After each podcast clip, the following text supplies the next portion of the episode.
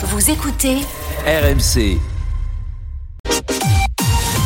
RMC, Apolline Matin. Le journal d'Élise Dangean. Bonjour Élise. Bonjour Apolline, bonjour à tous. Un article pour les femmes et un congrès pour l'histoire. Députés et sénateurs vont confirmer l'inscription de l'IVG dans la Constitution. La France sera le premier pays au monde à le faire. Une information RMC.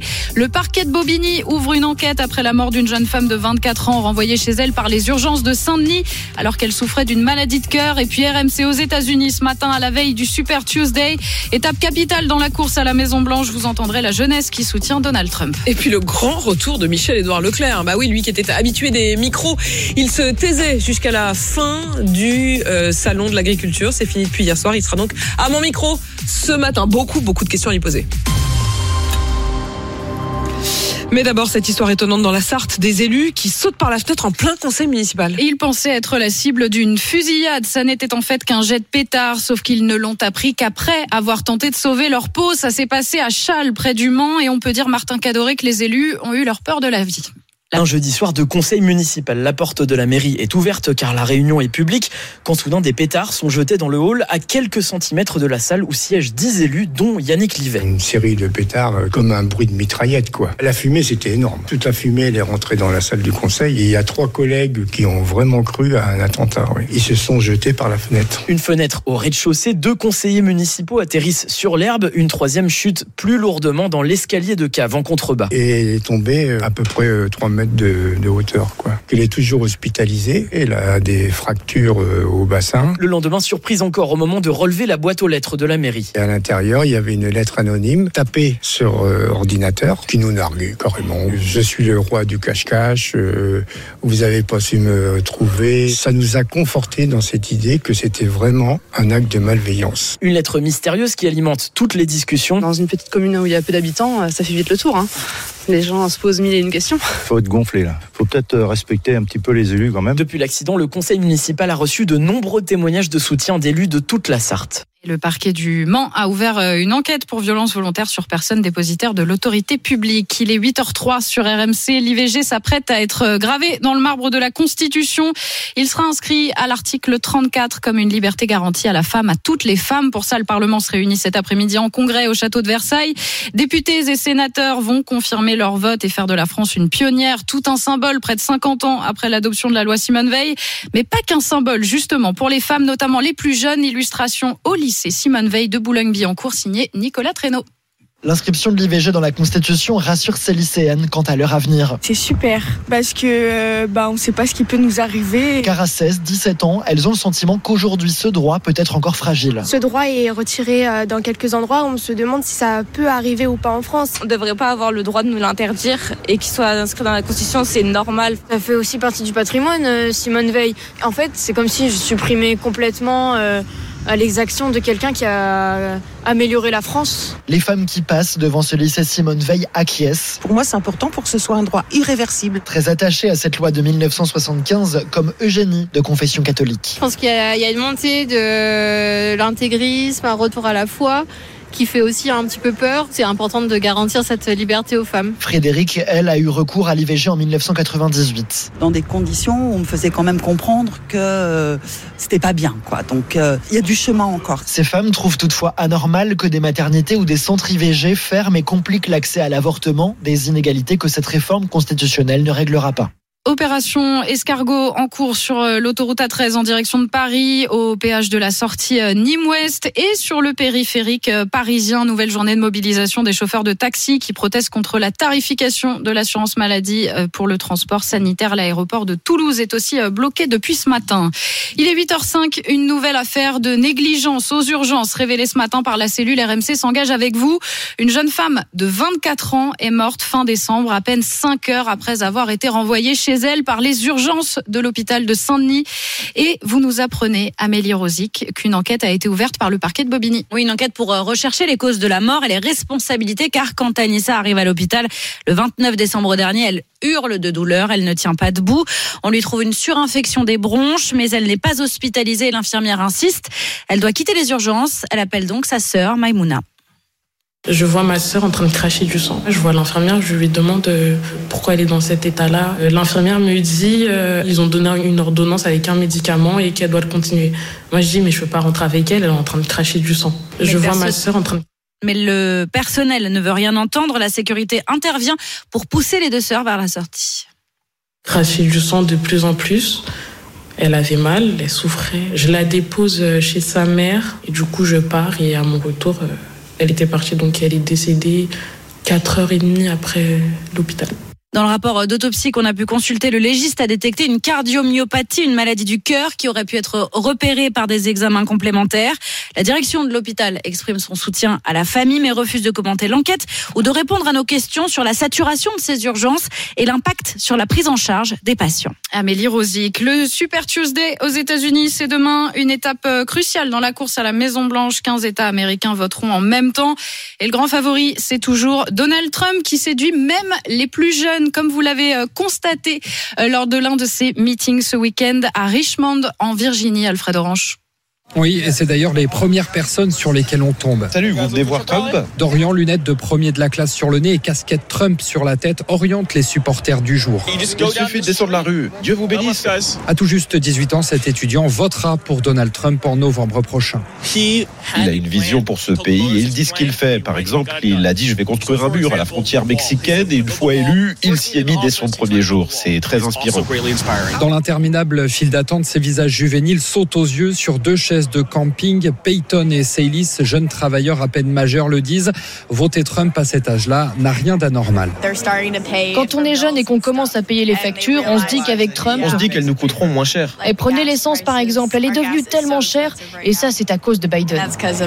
Un électorat nouveau qui vient grossir les rangs d'une base électorale déjà fournie, ultra mobilisée et convaincue de l'emporter. Edward suit Donald Trump sur tous ses meetings. Le seul qui puisse sauver ce pays, c'est le président Trump. Tous portés par un même slogan qu'ils affichent partout, écrit tout le temps Make America Great Again. Comprenez, rendre à l'Amérique sa grandeur. Alfred Orange, envoyé spécial d'RMC aux États-Unis. Il est 8h08 et les Bleus ont décroché l'or cette nuit en rugby à 7. Ils ont battu la Grande-Bretagne 21 à 0 en finale du tournoi de Los Angeles, étape américaine du World Sevens. Et ils décrochent leur premier titre sur le circuit euh, mondial depuis 2005. Un titre de bon augure pour Antoine Dupont et ses coéquipiers à moins de 5 mois des JO. On est un groupe euh, très ambitieux et qui a envie aussi de se donner les moyens de remporter cette médaille-là aussi euh, cet été. Donc euh, je pense qu'on est tous dans cette optique-là, à travailler, à cravacher. Il reste encore des mois, il reste encore des tournois. Mais évidemment qu'on a tout ça en ligne de mire en voulant, en ayant l'objectif de faire quelque chose de grand. En football, fin de série pour euh, l'Olympique lyonnais. Après six victoires consécutives, toutes compétitions confondues, les Gaunes ont perdu 3-0 face à Lens en clôture de la 24e journée de Ligue 1. Lyon qui était à la 11e place du classement. Paris toujours leader avec 9 points d'avance sur Brest qui a conforté sa surprenante deuxième place après avoir battu euh, Le Havre 1-0 hier. Et demain soir, c'est le retour de la Ligue des Champions. Le PSG affronte la Real Sociedad en huitième de finale après sa victoire 2-0 à l'aller. C'était le journal d'Élise Dangean, 8h09 sur RMC. RMC jusqu'à 9h. Apolline Matin. Des jeans à 10 euros, des t-shirts à 3 euros. Il faut freiner la fast fashion. Voilà le parti pris de ma prochaine invitée à quelques heures d'une réunion au ministère de la Transition euh, écologique avec la fast fashion dans le viseur. La fast fashion qu'on trouve partout, visiblement, même chez Decathlon. Explication à suivre dans un instant sur RMC. RMC. Apolline Matin. Et ça vous fait réagir ce matin sur Direct Studio. Il y a débat euh, au sujet de la fast fashion. Il y a ceux qui sont pour les malus imposés euh, et une surtaxe de la fast fashion. Euh, Christian, par exemple, qui nous dit acheter chinois, c'est détruire les commerces et l'industrie française. Acheter français, c'est empêcher de faire travailler des gens, parfois des enfants, dans des conditions catastrophiques. Agathe également nous dit les gens se plaignent de ne plus avoir d'argent, mais ils dépensent en fast fashion. C'est de la surconsommation. Arrêtons de consommer tout le temps, partout et n'importe quoi. Et puis il y a ceux qui sont euh, contre cette idée de taxe euh, sur la fast fashion. Axel, par exemple, taxer la fast fashion ne va rien changer. Cela va juste euh, retomber sur le consommateur qui paiera euh, plus cher. Est-ce qu'on pourrait pas trouver une solution qui limiterait le pouvoir d'action de ces plateformes? Daniel, lui, nous dit carrément tous les matins il y a une nouvelle taxe. On est dans le pays le plus taxé du monde. Lâchez-nous. Et vous, qu'est-ce que vous en pensez? Est-ce que vous comprenez l'idée de surtaxer les produits issus des plateformes de fast fashion? Venez nous le dire au 3216 et sur l'application RMC rubrique Direct Studio. RMC. Apolline Matin. Apolline de Malherbe. Il est 8h13. Merci d'avoir choisi RMC. Le parti pris. Bonjour Charlotte Soulary. Bonjour. Vous allez participer à une réunion dans quelques heures au ministère de la Transition écologique sur la fast fashion et vous passez donc par euh, RMC avant cette réunion défendre votre parti pris. Pour vous, euh, il faut euh, condamner ou encadrer au minimum cette fast fashion. Vous êtes responsable du plaidoyer à Zero Waste France. Ça veut dire quoi? Ça veut dire que vous estimez aujourd'hui que acheter chez Chine, chez H&M, c'est faire du mal à la planète? Aujourd'hui, l'industrie textile, c'est 10% des émissions mondiales de gaz à effet de serre. C'est un impact majeur euh, sur la crise climatique que nous connaissons. Et c'est même bien au-delà, hein, parce que euh, aujourd'hui, euh, une bonne partie de nos vêtements sont en polyester. Le polyester, c'est du plastique. Et vous savez à quel point le plastique a des impacts, notamment sanitaires, mais aussi en matière de pollution chimique. Donc pour nous, la fast fashion qu'on voit arriver depuis une dizaine d'années, elle contribue très fortement à la surproduction de vêtements que derrière, en fait, on ne sait pas recycler les vêtements. Euh, qui souvent d'ailleurs sont très très peu portés ou de moins, de moins en moins longtemps portés, finissent en déchets et souvent en décharge. Vous avez ces images des décharges à ciel ouvert l'autre bout de la planète. On ne sait pas les gérer. On ne sait pas les gérer, mais cela dit, j'ai eu deux témoignages ce matin, Nathalie et Stéphanie, qui nous ont toutes les deux euh, appelées à 6h40 et qui disaient voilà, moi, l'une était professeure des écoles. Elle disait en fait, euh, je j'en achète pas énormément, mais euh, j'ai pas beaucoup de sous. Quand pour 20 euros, je peux avoir une tenue complète. Et elle disait, je la mets quand même pendant un an. Et puis, euh, et puis, on avait euh, euh, Stéphanie qui elle disait, moi, je fais une grande taille, je fais du 48 du 50, je vais plus dans les boutiques, c'est ça me met trop mal à l'aise. Euh, je préfère euh, aller acheter euh, sur Chine, sur internet. Qu'est-ce que vous leur répondez à toutes les deux? Est-ce qu'elles sont coupables? Est-ce qu'elles doivent se sentir coupables quand elles quand elles cliquent et quand elles Certainement pas. Certainement pas. Il faut simplement se poser la question de, de la, la, mode low cost, comment elle, elle pratique des petits prix. Et en fait, la mode low cost, c'est de l'antisocial à tous les, à tous les stades de la chaîne. Racontez-nous, ça veut dire quoi? Ça, ça se construit comment? Comment, avant d'arriver effectivement sur le site internet et dans nos boîtes aux lettres, il, il est fabriqué comment ce vêtement? La première chose, c'est des conditions de travail désastreuses à l'autre bout de la, la planète. On a, on a ces images d'ateliers au Bangladesh, en Asie, euh, qui non seulement ne payent pas euh, un salaire décent, mais en plus euh, sont euh, constituent ré régulièrement des violations des droits humains. Et de l'autre côté de la chaîne, en France, la fast fashion aujourd'hui est responsable de la fermeture de très nombreuses euh, entreprises. L'industrie textile en France, elle peine aujourd'hui à exister à cause de l'ultra fast fashion. C'est des dizaines de milliers d'emplois qui ont fermé euh, ces dix dernières années. Donc, euh, en fait, à tous les niveaux, ça a un impact négatif sur notre pouvoir d'achat. Et donc, c'est absolument l'inverse de ce que aujourd'hui Chine. En fait, c'est l'entreprise Chine hein, qui est en train de dire.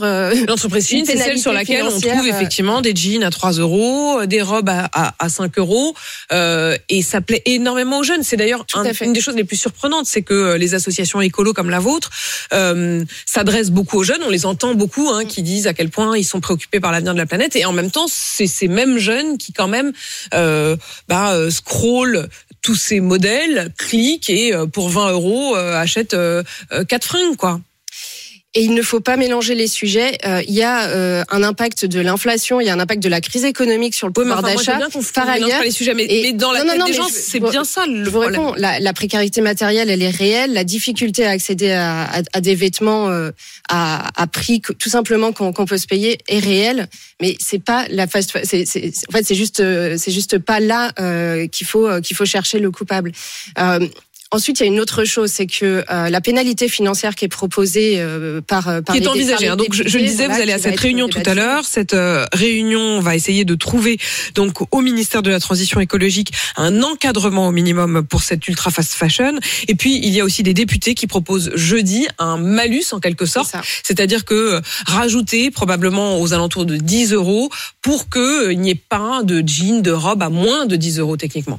Voilà, ce malus, c'est l'application pure et simple du principe pollueur-payeur qui est dans la loi depuis déjà des années en France et qui existe dans, dans, l'industrie textile. Ce n'est pas une taxe.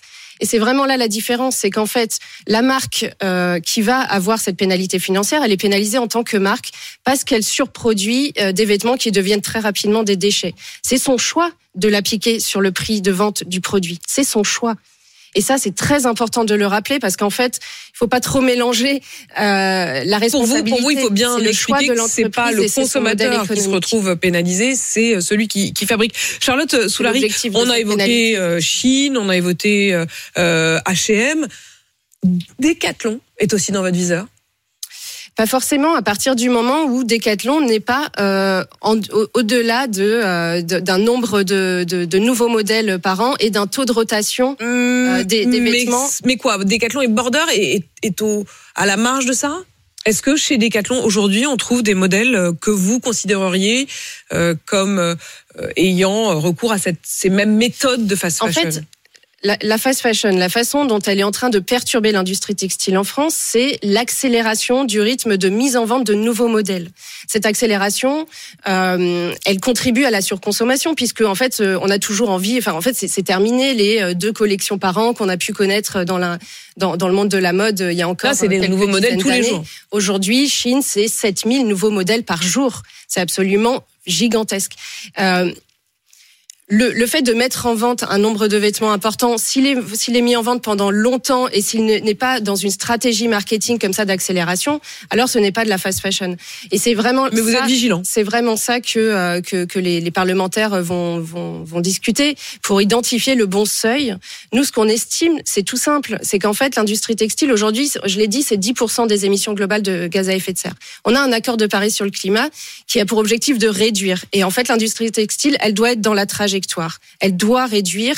Et c'est pour cela que le nombre de modèles, nous, on estime qu'il doit être autour de 5000 nouveaux modèles par an par marque. Merci Charlotte Soulary d'être venue dans ce studio avant d'aller, donc je le disais, au ministère de la Transition euh, écologique. Euh, Vous êtes responsable du plaidoyer dans l'association Zéro Waste France, Zéro Déchet France, on dirait euh, en français, 8h19.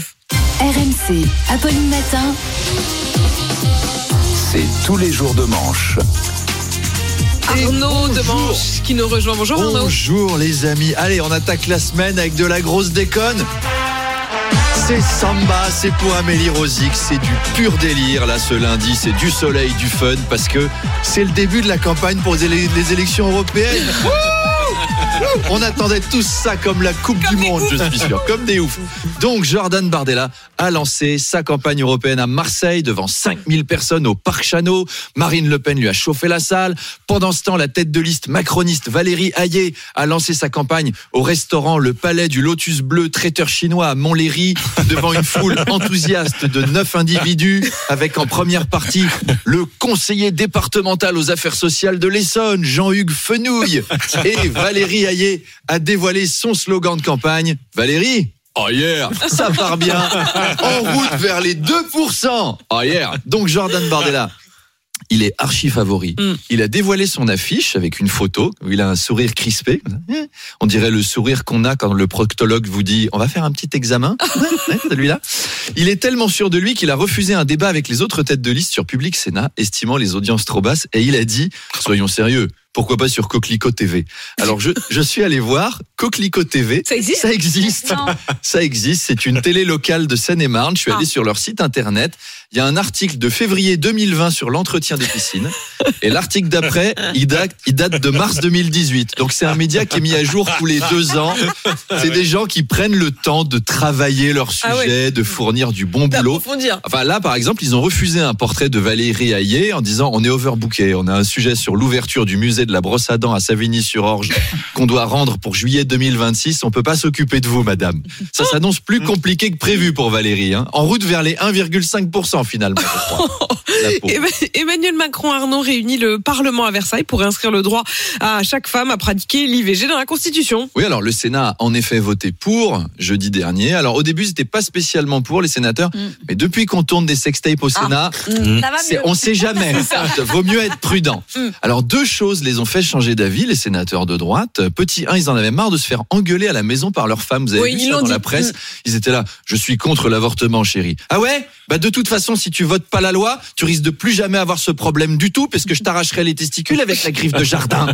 Et deuxième allié inattendu, ça a été la chaîne CNews, qui avait diffusé une infographie intitulée Les causes de mortalité dans le monde. Et en numéro un, ils ont placé l'IVG devant le cancer et le tabac. Tollé général. Donc les sénateurs ne pouvaient pas ne pas voter après ça. Euh, en plus, CNews, il devrait être pour l'avortement. L'avortement, Madame de Malherbe, c'est un truc de gauchiste. C'est les gauchistes qui l'utilisent. Donc ça en fait moins des gauchistes au final. Donc je suis pour. J'essayais de suivre Bah oui. la logique. Alors les évêques de France ont fait part, je cite, de leur tristesse à propos de l'inscription de l'IVG dans la Constitution. Mais oui, mais il faut les comprendre, les pauvres. hein. Qui dit IVG dit moins d'enfants. Qui dit moins d'enfants dit moins d'opportunités pour les évêques. De... Forcément, Ah Là forcément. aussi, il y a une certaine forcément. Il y a logique. une euh, mécanique à Arnaud, avoir. je, sens. Euh, Emmanuel Macron penserait à Ayana Nakamura pour la cérémonie d'ouverture des Jeux Olympiques pour chanter Edith Piaf. Excellente nouvelle. Oui, on se remet un petit peu de Aya Nakamura que tout le monde resitue.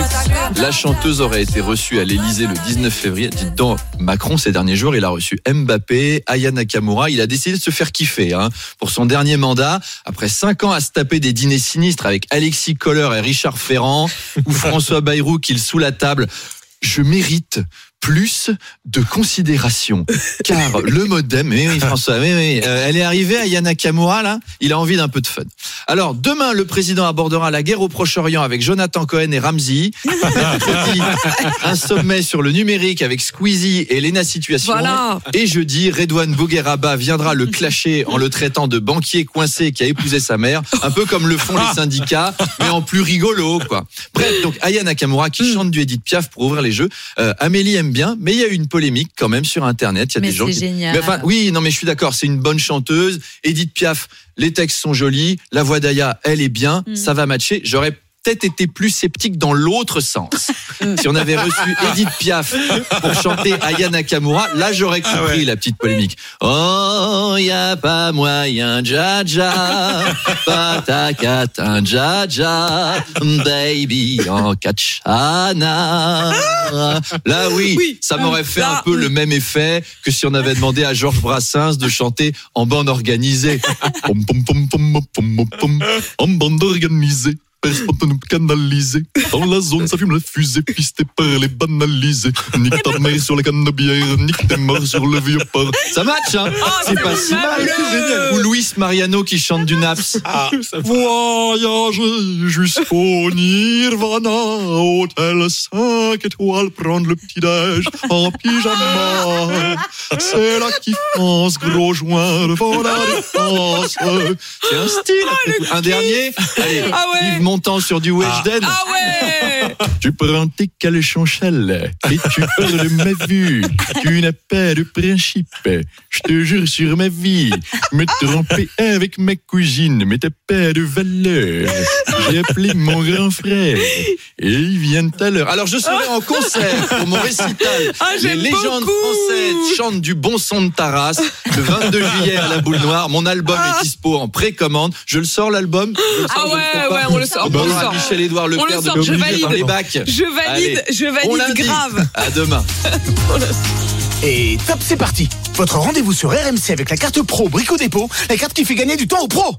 Ah, et hop, deux secondes de gagner. Et vous le disiez, en effet, mon invité dans un instant, c'est Michel-Édouard Leclerc, le patron des magasins Leclerc. Il avait disparu. Où est-ce qu'il était passé Depuis le début de la colère des agriculteurs, vous l'aurez remarqué, et pourtant c'était pas faute de l'inviter. Il revient, on va évidemment lui demander s'il a été au salon de l'agriculture. Spoiler, pas gagné. À tout de suite. RMC jusqu'à 9h. Apolline Matin. Face à face. Apolline de Malherbe. Il est 8h32, vous êtes bien sur RMC et BFM TV. Bonjour Michel-Édouard Leclerc. Bonjour. Vous êtes le président du comité stratégique des magasins Leclerc. Enfin Mais vous aviez complètement disparu, vous, adepte des, des micros, euh, omniprésent dans les médias. Vous étiez beaucoup plus discret. Vous étiez où? Bah, D'abord, je, je vous regardais vous friter avec euh, Dominique de Villepin. Vous étiez donc euh, chez vous devant votre télé. Mais j'imagine que c'est pas c'est pas la seule cause. Vous avez euh, plutôt préféré être discret. La colère des agriculteurs, c'était pas tout à fait euh, euh, agréable, j'imagine. La colère des agriculteurs, c'est un sujet. Je- J'ai rencontré beaucoup d'agriculteurs sans venir sur les plateaux. La première semaine, j'étais très présent avec eux jusqu'à ce que M. Attal euh, descende d'ailleurs euh, à Toulouse. J'ai trouvé que, en fait, j'étais assez d'accord avec beaucoup de choses exprimées par les agriculteurs. On pourra y revenir. Mais après, euh, le nom de la distribution, des enseignes de distribution, le nom de Michel-Édouard Leclerc a vraiment été jeté en pâture. Par qui? Quand vous dites euh, jusqu'au moment où, où Gabriel Attal est, est descendu à Toulouse, est-ce que ça veut dire que vous estimez qu'à partir du moment où les politiques se sont emparés de, de cette colère, de ce sujet, euh, vous vous êtes retrouvé quoi Bouc émissaire? On s'est retrouvé la cible entre FNSEA, JA et euh, pardon, Fédération des agriculteurs, jeunes agriculteurs et gouvernement. Et bon, j'ai lu l'art de la guerre. Euh, L'esquive est une manière euh, de renvoyer les deux adversaires dos à dos et j'ai eu l'élégance de laisser le ministre de l'Agriculture essayer d'expliquer sa politique agricole. Est-ce que c'est de l'élégance ou est-ce que c'est une forme de lâcheté quand même? C'est une forme, non, c'est une forme, non, non, je, je, je pense que c'était à lui que s'adressait cette colère agricole, qui était aussi une colère sociale. Ça s'adressait au gouvernement, ça s'adressait, bien sûr, pour des raisons pratiques, sur certaines filières, à la distribution, mais, et à l'industrie, mais globalement, c'était une crise politique avec des surenchères syndicales, avec des surenchères politiques. Et donc, à un moment donné, vaut mieux pas se trouver euh, au milieu du champ de tir. On a essayé de vous mettre au, au milieu du champ de tir. C'est un peu ce que vous Ah laissez oui. entendre à propos du, du grand débat. Euh, C'était il y a donc une semaine tout pile, euh, au moment de l'ouverture du salon de l'agriculture. Euh, Emmanuel Macron qui avait prévu un grand débat. Et parmi les invités de ce grand débat, vous deviez être en première ligne. Tout ça a fini en fiasco. Vous n'y avez pas été. Vous avez même considéré que c'était un, un coup de com'. Bah, moi, je suis un homme d'action. Il y a des problèmes, je veux bien participer à les résoudre. Il fut un temps, pas si vieux, où des ministres de l'Agriculture, comme Le Foll, comme Le Maire, quand il y avait un problème, bah, ils nous réunissaient dans une salle, euh, producteurs, transformateurs, distributeurs, et ils disaient, euh, même de manière un peu autoritaire, vous pouvez les imaginer, vous ne sortirez pas de cette salle tant qu'on n'aura pas résolu, résolu le problème. Mais au fond, euh, le ministre de l'Agriculture cherchait à fédérer euh, les professionnels de, des filières pour essayer de trouver des solutions. Là, voilà une crise agricole. Vous voyez, euh, pendant que c'est vrai, beaucoup ici à RMC, euh, euh, à BFM, on disait où est-ce qu'il est parti Michel-Édouard Leclerc? Moi, pendant ce temps-là, j'ai pas eu un seul coup de téléphone d'un leader syndical pour résoudre un problème, et j'ai pas eu un seul coup de téléphone du ministre de l'Agriculture qui se permettait sur les plateaux de me taper, mais en même temps, il avait rien à me demander. Donc moi, je considère aujourd'hui qu'il y a une vraie responsabilité gouvernementale à, à dire quelle est la politique agricole? Qu'est-ce qu'on va défendre en Europe? Est-ce qu'on défend une politique euh, agricole exportatrice, euh, comme on disait autrefois, le pétrole vert de la France Il faut exporter, il faut être productif, et donc toute la PAC, le produit de la PAC, de la politique agricole commune doit aller à la productivité? On, on va aller, est-ce on qu'on va aller sur le fond, politique Michel-Édouard agri- Leclerc, parce que moi je veux comprendre aussi ce que vous allez faire pour répondre à, à cette colère. Qu'est-ce que vous allez répondre, par exemple, à Michel Biérot qui propose de, de, de s'associer dans la volonté d'avoir un prix du lait, du porc, du bœuf qui ne soit pas trop bas. Euh, quelle va être votre action aussi sur Egalim, sur les centrales d'achat qui ont contourné le, la loi? Euh, Non, non, mais, non, mais non. Non non, non, non, ça c'est pipeau. Ça, ça fait partie. Comment ça c'est pipeau Oui, c'est pipeau. Vous n'avez pas été négocier les prix à Bruxelles avec votre centrale d'achat? Nous avons tous des centrales d'achat euh, à l'étranger et depuis 2006, alors c'est pour vous dire que c'est pas pour contourner la loi Egalim qui date que d'il y a 3-4 ans. Euh, mais non, mais voilà, ce genre de truc, on balance en pâture ça et démerdez-vous avec ça. Eh ben prenons, Eh ben, prenons le temps, Michel-Édouard Leclerc. C'est pour ça aussi que vous êtes à ce micro. Euh, J'imagine pour ne pas qu'il y ait ces rumeurs, ces fantasmes. Sauf que là, moi, j'ai quand même euh, les décisions judiciaires Oui. qui sont euh, sous mes yeux. Il y a eu une enquête de la répression des fraudes, la, fameuse DGCCRF. Après cette enquête, le ministère de l'économie, Bercy, a estimé Oui. que euh, vous aviez mené des pratiques restrictives de concurrence. En gros, ils disent que vous vous êtes entendu avec votre colloque de centrale d'achat, si je peux me permettre, c'est-à-dire, il me semble que c'est le, le néerlandais, vous vous êtes retrouvés ensemble à Bruxelles pour imposer aux fournisseurs, c'est c'est les mots, imposer aux fournisseurs qui approvisionnent vos magasins en France de négocier avec Eurelec en Belgique et de conclure des contrats faisant appliquer la loi belge. Non, d'abord, d'abord, euh, euh, depuis 2006. euh, Sachant que nous ne pesons que très peu par rapport aux multinationales, Leclerc, ça représente 2,6% du chiffre d'affaires mondial de Nestlé. hein. Donc, euh, en fait, on s'est rapproché des COP Italia, on s'est rapproché du groupe Reve, Allemagne, l'enseigne Penny aussi. Euh, et juste là, dernièrement, euh, de Ahold Delhaize, euh, Pays-Bas, Belgique, mais aussi États-Unis. On s'est rapproché, ça nous a permis d'ailleurs, entre nous, d'acheter des masques pendant le Covid. Ça nous a permis d'acheter des autotests et de faire baisser les prix pendant cette période Covid parce qu'on s'est entraidé. Euh, et chaque enseigne de distribution française, finalement, a découvert que l'Europe, c'était aussi pour nous, que c'était pas simplement pour euh, Air France KLM, vous voyez que c'était pas simplement des alliances entre banquiers, entre assureurs, entre équipementiers automobiles. Donc nous avons fait avec les Allemands notamment Leclerc, nous avons fait non seulement une centrale d'achat, mais un- une société commune avec des coopérations qui nous permet aussi de lancer des filières de Mais j'entends bien, et d'ailleurs pendant longtemps vous vous en êtes. euh, Et on euh, assume vous, ça. Vous avez dit c'est aussi grâce à ça qu'on a des prix euh, euh, plus bas. On va y revenir parce qu'au fond est-ce que c'est pas le retour de boomerang de cette question d'avoir des prix plus bas, mais donc forcément d'acheter les denrées moins chères? vous avez entendu un seul fournisseur, un seul groupement de producteurs, un seul groupement de coopératives dire qu'on leur a tordu le- le- le- les bras euh, à Eurelec Alors ils m'ont pas dit à moi, mais ils Non, l'ont semble-t-il que- dit à la DC, DC, DGCCRF qui a estimé qu'il fallait Non, vous condamner aucun- 117 millions d'euros. Non. Non, d'amende. Il y a confusion entre les amendes et des restitutions de chiffre d'affaires quand, quand un contrat n'est pas bien. Les 117 millions d'euros, ils, les, ils vous les ont bien amendes. réclamés. Ah euh, tous les ans, l'administration nous réclame des sous. Tous les ans, nous avons des contentieux. Il y en a qu'on garde. Et là, le contentieux, c'est avec le ministère de l'économie quand même. Voilà, mais tous les contentieux sont avec le ministère de l'économie. La plupart des contentieux sont avec le ministère de l'économie.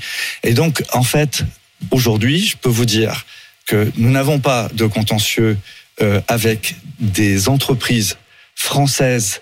D'abord, pour une raison très simple, c'est que nous ne, négocions pas des produits agricoles. Donc, première chose. Deuxième chose. Même pour vos propres marques même pour nos propres marques. Nous ne négocions pas des produits agricoles à Eurelec, centrale d'achat de Leclerc et de Révé. Et Qu'est-ce que vous négociez à Eurelec? nous négocions Mars, Procter, euh, les 30, euh, 35 Plus gros. multinationales. Euh, comment Bruno Le Maire nous a envoyé négocier. Rappelez-vous l'histoire du panier euh, qu'il fallait que Le panier anti-inflation. Voilà, il, il avait considéré qu'il y avait 75 multinationales qui n'avaient pas fait le job. Deux rapports de l'inspection générale des finances avaient estimé que dans les 21% d'inflation que les Français se sont tapés là en, en deux ans, il y avait beaucoup de dividendes et beaucoup de marges d'entreprises industrielles. Donc nous sommes les entreprises avec lesquelles nous négocions euh, aujourd'hui en Europe sont des Mais multinationales Michel Leclerc, et vous, non vous pas comprenez bien, il y a, une- il y a il y a quelque pas- chose de très, de très des- paradoxal à se pas- retrouver à parler toute la journée, ici même ou ailleurs, euh, de la loi Egalim, de la loi des Crozailles. Et en réalité, tout cela, euh, bah, vous le contournez en partant Mais négocier à l'étranger. C'est légal, mais, mais tout de même, Non, ça paraît non, fou. On a l'impression qu'on parle d'un écran de fumée Voilà, quand on vous parle voyez, de la loi ça sert à française. rien que je dise qu'on ne contourne pas si vous continuez à C'est le mot utilisé par le ministre, encore une Mais fois, oui, de l'économie. Donc, euh, Mais on n'a pas que des copains, d'accord? C'est c'est c'est. Le euh, président de la République lui-même, Emmanuel Alors Macron, ça, en vous- conférence de presse à Bruxelles, a dit, a dit à propos de Ouais. vous a même cité en disant que vous contourniez la loi Egalim et qu'il fallait donc un Egalim européen. Qu'est-ce que vous lui répondez? Ben, D'abord, quand on est président français, on étudie ses dossiers. On ne va pas en Belgique dire que quand une société est belge, elle contourne le droit français. D'abord parce que chaque pays a sa législation. Euh, dans le domaine audiovisuel, Arte, c'est une coopération franco-allemande. Le siège est à Strasbourg. On ne dit pas qu'ils respectent pas le droit allemand. C'est pas parce que Leclerc a une centrale d'achat en Belgique qu'il respecte pas le code de la route en France, qu'il respecte pas le code de la concurrence en France. Faut arrêter les Pourquoi conneries. il a fait ça, Emmanuel Macron? Mais parce qu'on a été jeté en pâture et ça n'a pas marché. Les, les agriculteurs sont pas idiots, mais ça a notre nom est cité, mon nom était cité tous les jours. Et, d'ailleurs, on, en- on, a, on en a discuté avec les autres collègues de la distribution qui eux-mêmes ont diminué leur présence sur les plateaux. Enfin, vous, vous l'avez bien vu. Oui, mais est-ce qu'au fond, c'est pas le retour de, bâton Euh, Et, d'ailleurs, euh, on en prend tous notre part. On a l'impression que ça fait euh, deux ans que, au ministère de l'économie, dans nos différentes enquêtes auprès des Français, on a un seul mot à la bouche, qui est la question du pouvoir d'achat et de l'inflation. Mais au fond, vous avez fait de euh, euh, d'un slogan du prix le plus bas. Je me souviens du lancement de la baguette à 29 centimes. On pourrait parler de la côte de porc à 2 euros. Euh, est-ce que c'était franchement une bonne nouvelle d'annoncer Ouais. tout ça? Est-ce que c'était une bonne chose? Oui, j'assume ça. Euh, et parce que le pouvoir d'achat, c'est la préoccupation première des Français. Et c'est parce que on fait beaucoup de macroéconomie dans les discours politiques, on parle à partir de la banque centrale, on dit, euh, on parle des taux d'intérêt, mais l'économie c'est au quotidien, dans le portefeuille des gens. Il y, a, il y a les loyers, il y a le coût du crédit, il y a ce qui est dépensé dans les caddies, dans les magasins, il y a ce qu'on paye à l'autoroute. Et oui, oui, oui, ça- la démocratie, ça tient aussi à la considération qu'on donne dans la capacité d'accéder à des biens dans la société. Ça, c'est très important. Et, et donc, oui, je pense que avant la crise agricole, il y a eu une, crise, quand- des, il y a une quand- crise des gilets jaunes. Et dans la crise des gilets jaunes, rappelez-vous, c'était le prix des carburants. Alors moi, on peut pas me demander un jour, avant votre émission, on peut pas me demander un jour au ministre, à Matignon de venir vendre de l'essence à perte ou de l'essence à prix coûtant pendant six mois et en même temps d'appliquer une loi où je dois prendre 10% de marge sur des produits industriels, sur des produits alimentaires. Ou encore, comme ça doit être le cas maintenant, de diminuer les promotions sur les lessives. C'est ce qu'on sur appelle la fameuse couches, loi sur le Descrevel. etc. Mais c'est déconnant. Donc moi je, je, moi, je suis, euh, comme ils disent dans la politique, je suis droit dans mes bottes. Enfin, j'espère être plus souple, mais c'est... c'est, euh, euh, nous avons une seule philosophie, c'est d'essayer de rendre les biens accessibles. On a une mutation économique plus écologiste, plus vertueuse sur le plan euh, alimentaire, sur le plan de l'écologie.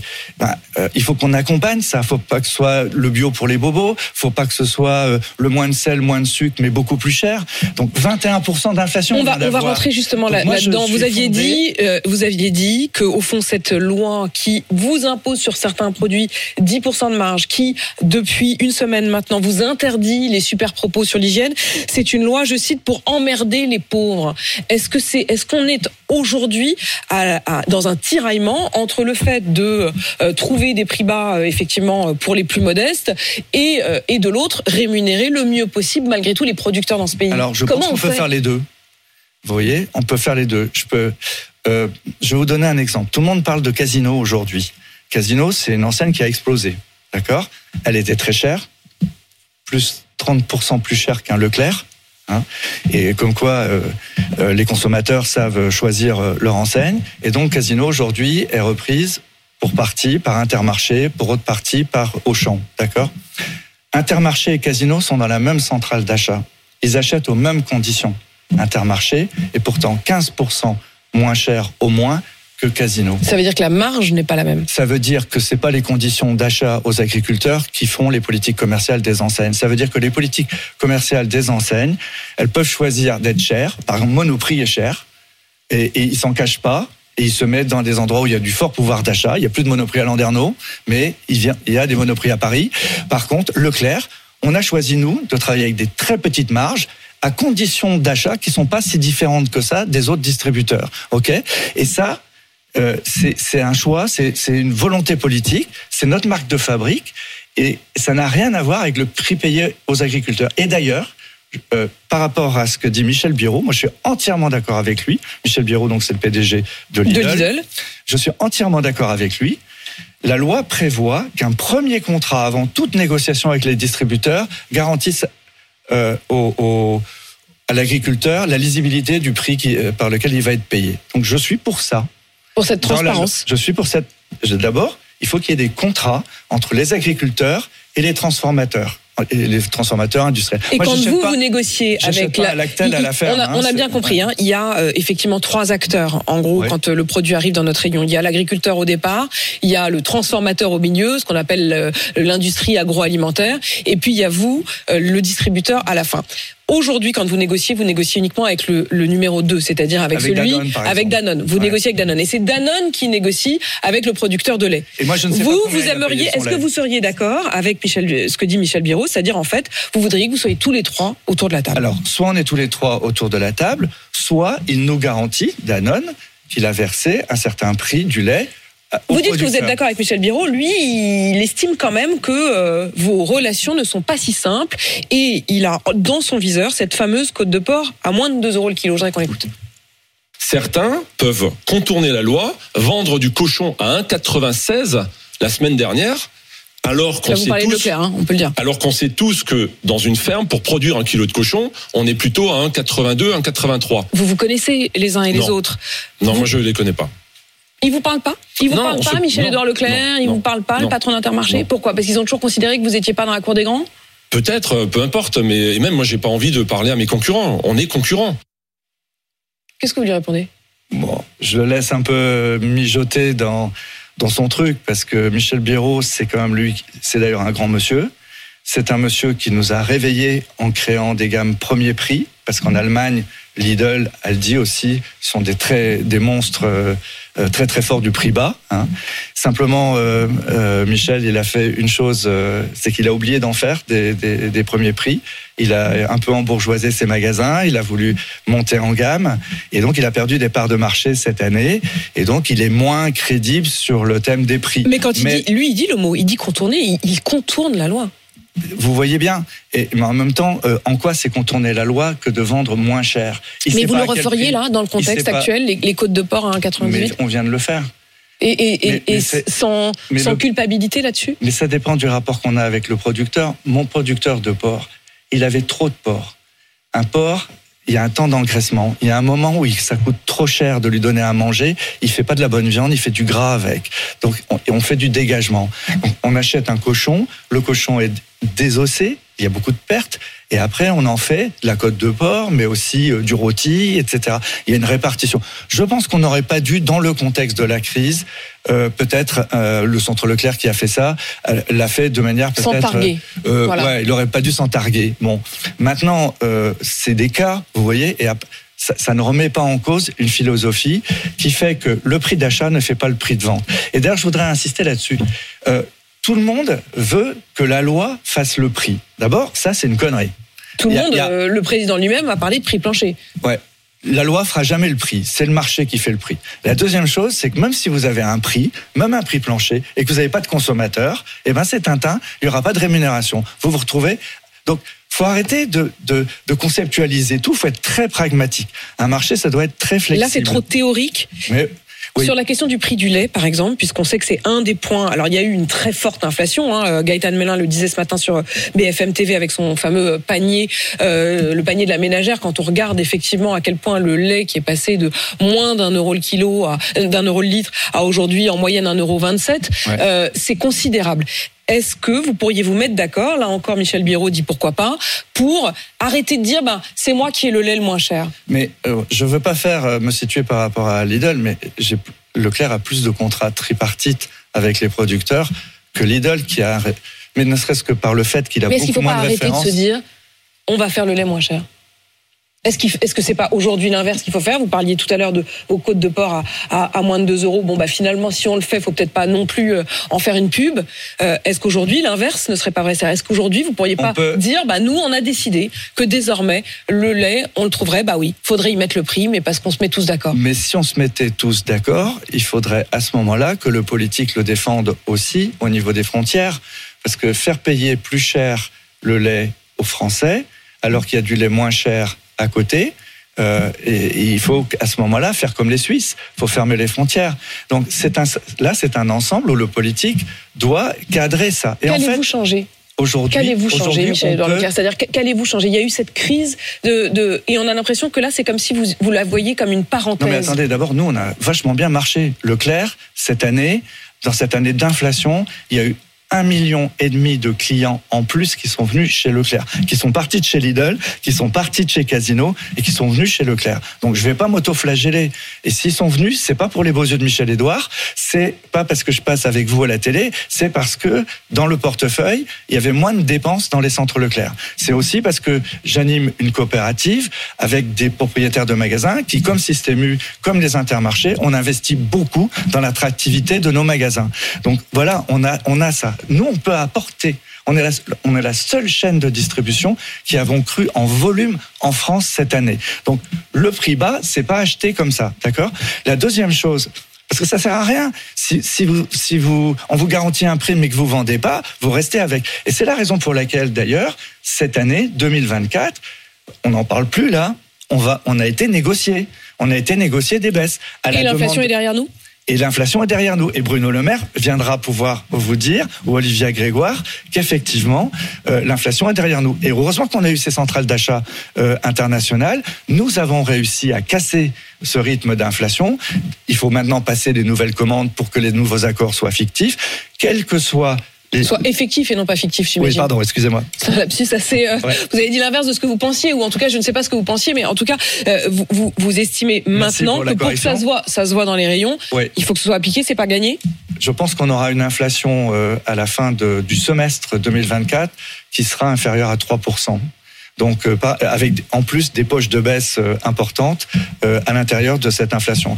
Donc, oui, on a gagné cette bataille. C'est-à-dire que pendant la crise agricole, et ça ne portait pas sur les pro- le prix de la rémunération des agriculteurs, mais toutes les grandes marques multinationales, oui, elles ont perdu des volumes, donc elles nous ont fait des prix. Mich- Merci Michel-Édouard Leclerc euh, d'être venu donc enfin répondre aux questions 8h54 sur RMC BFM TV. Et tout de suite les grandes gueules sur RMC avec vous Alain Marchal, quel est le programme? Eh bien, dans les GG, dans les grandes gueules, nous allons revenir sur ce qu'a décidé le préfet du Var. Il ne veut plus voir les dealers marseillais dans les rues de la ville de hier. Alors, il prend un arrêté préfectoral. Est-ce que c'est efficace ou pas désormais ces dealers là qui ont fait de, la prison, qui ont un casier judiciaire, si on les aperçoit et qu'ils n'ont pas de motif légitime, écoutez bien, hein, pas de motif légitime d'être dans les rues, eh bien, ils auront une amende. Voilà. Venez commenter ça avec nous au 32-16. Et puis, on évoquera Ayana Kamura pour chanter la Marseillaise à l'issue d'un rendez-vous avec le président de la République. Ça aurait été Bonne idée, Ayana Kamura, pour la Marseillaise des JO Ou est-ce que vous avez des propositions à nous faire? Bienvenue en discuter au 32-16. À tout de suite Alain, juste après la météo et les infos de 9h sur RMC pour les grandes gueules.